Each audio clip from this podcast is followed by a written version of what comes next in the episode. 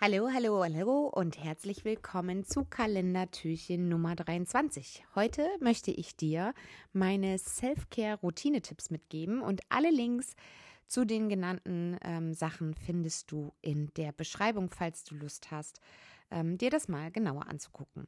Ja, fangen wir an mit äh, fünf Tipps. Also ich habe fünf Tipps, die ich jeden Tag mache, um mich wohler in meiner Haut zu fühlen und ähm, natürlich auch um ja meine mentale Seele so ein bisschen zu stärken, meine geistige Gesundheit so ein bisschen auch ähm, zu fokussieren und wieder ein bisschen mehr Acht auf mich zu geben. Also es geht da auch tatsächlich um das Thema Achtsamkeit mit sich selbst, denn ich sage immer so schön, wenn du dich nicht gut um dich kümmerst, kannst du dich auch nicht um andere gut kümmern.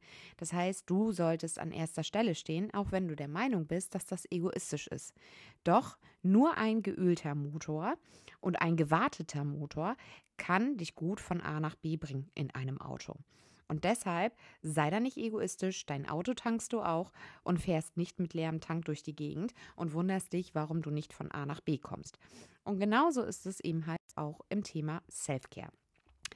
Fangen wir an mit meinen Tipps, die ich äh, tatsächlich immer wieder unter der Woche mache, damit es mir persönlich gut geht und ich so auch für andere gut sorgen kann.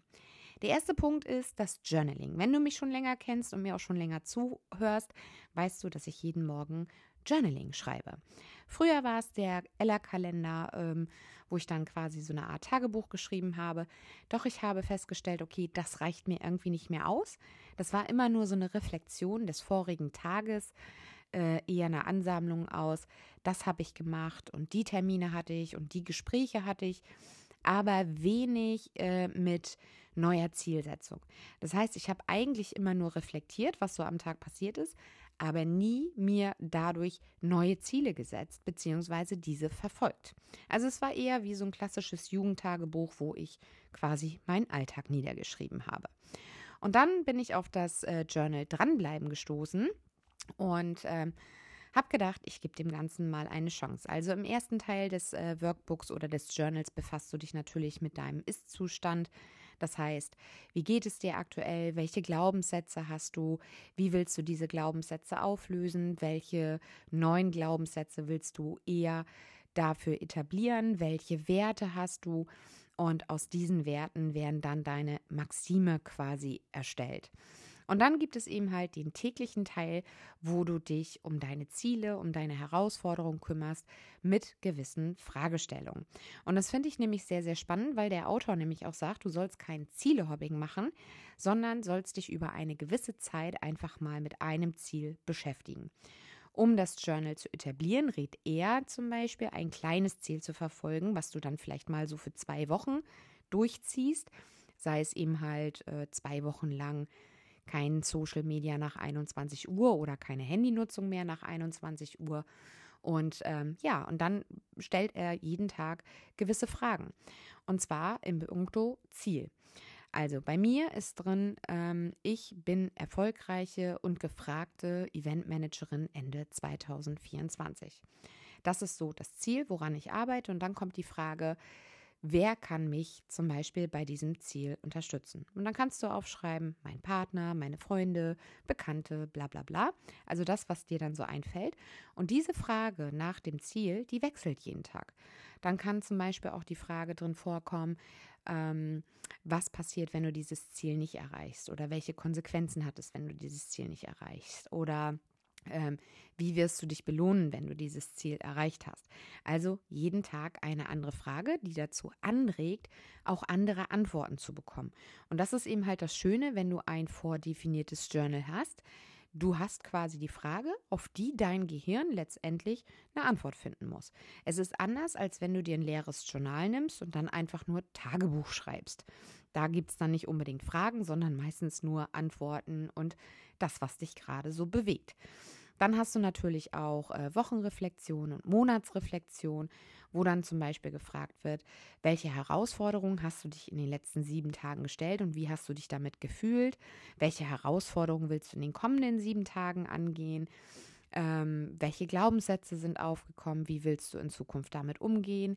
Wie viel Zeit hast du tatsächlich für die Umsetzung deiner Aufgaben genutzt und so weiter und so fort. Also das ist wirklich ein super, super tolles Journal, mit dem man wirklich auch an seinen Zielen arbeitet und ähm, ja quasi Tag für Tag begleitet wird. Auch Fragen wie, was tue ich heute Gutes für mich, was tue ich heute Gutes für andere und so weiter. Also das ist quasi mein Self-Care-Tipp Nummer eins, denn es macht mich mental einfach stärker, es lässt mich über meine Grenzen hinaus denken und auch fühlen und auch mal erlauben, was anderes auszuprobieren. Der zweite Tipp, den ich habe, ist Tee oder heiße Schokolade nach Feierabend. Das heißt, ich schließe bewusst meinen Arbeitsalltag ab, mache mir einen Tee oder eine heiße Schokolade, je nachdem, wie mein Zyklus so ist. Ähm, da kann es sein, dass ich ihm halt ähm, ja, wenn ich meine Tage habe, eine heiße Schokolade trinke und ansonsten Tee. Und dann setze ich mich wirklich bewusst in die Küche, mache mir eine Kerze an und genieße einfach meine heiße Schokolade. Ohne Handy, ohne Musik, ohne irgendwas. Ich gucke einfach nur nach draußen in den Garten, beobachte die Vögel am Vogelhaus. Ich äh, gucke mir die Bäume an, wie die Blätter wehen und so weiter und schließe wirklich bewusst zwischen diesen beiden Bereichen, zwischen Arbeit und Privatleben ab. Und das tut mir unheimlich gut und erdet mich auch so ein bisschen, nochmal kurz innezuhalten, was jetzt im Folgenden dann in der privaten Zeit dann ansteht, was mir da wichtig ist. Da kann es sein, dass ich nochmal eine kleine To-Do schreibe, ähm, um mich dann nochmal neu zu fokussieren und zu sortieren. Ja, dann weiter geht's mit meiner Abendroutine und da ist eben halt abends das Peeling für mich. Ähm, ja sehr, sehr wichtig meines Gesichts. Da wasche ich mir quasi so den Alltag ab und äh, mache meine Poren wieder rein. Dann nutze ich ein Gesichtspeeling von Rituals. Unheimlich super. Und dann gibt es meine Nachtcreme zum Einschlafen. Und ich weiß, meine Haut ist mit super, super vielen Vitaminen und Nährstoffen versorgt. Und nächsten Tag wirklich, meine Haut fühlt sich an wie so ein kleiner, süßer Babypopo. Und das liebe ich unheimlich und äh, tut meiner Haut auch tatsächlich sehr, sehr gut. Ja, und wo wir dann schon äh, beim Zubettgehen sind, abends gibt es dann meine Meditation mit meinem neuen Stirnband, äh, damit ich Sven nicht störe und Sven mich nicht stört, was auch zeitgleich eine Augenmaske ist. Da höre ich mir dann meine Einschlafmeditation an. Und ich kann euch sagen, ich schlafe wie ein Baby. Ich schlafe wirklich ein, äh, schnell ein. Ich komme sehr schnell runter. Ich merke, wie sich mein Körper entspannt aufgrund dieser geführten Meditation zum Einschlafen. Und egal was passiert, ich weiß, meine Kopfhörer fliegen nicht durchs Bett. Es ist einfach nur ein Stirnband, es ist geschützt äh, vom Stoff her. Selbst wenn es dann nachts runterfällt aus dem Bett, kann da nichts passieren. Und ähm, ja, ich weiß, alles klar, ich schlafe entspannt ein, mein Mann kann entspannt einschlafen, also Ehefrieden auch hergestellt.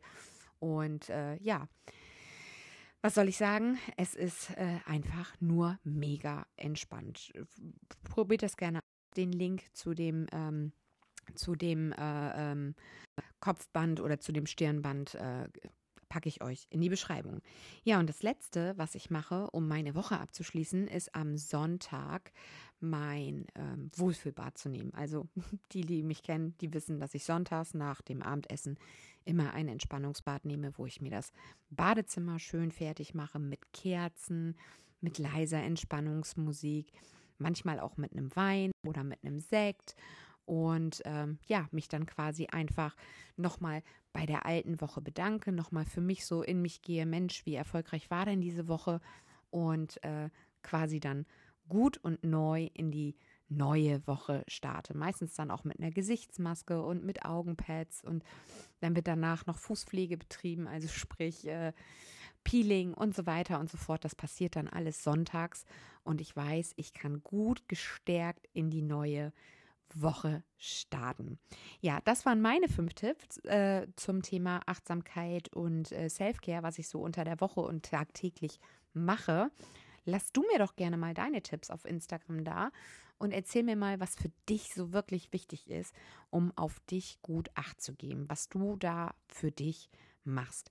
In diesem Sinne wünsche ich dir einen schönen ähm, Tag. Wir hören uns morgen wieder in einem neuen Kalendertürchen und da haben wir tatsächlich schon Heiligabend und die kleine Sani eine Überraschung für euch. Also in diesem Sinne, macht's gut, schaltet morgen wieder ein. Ihr wisst ja, ab 0 Uhr ist die Folge online Und dementsprechend könnt ihr das auch morgens im Badezimmer hören und euch auf meine Stimme freuen.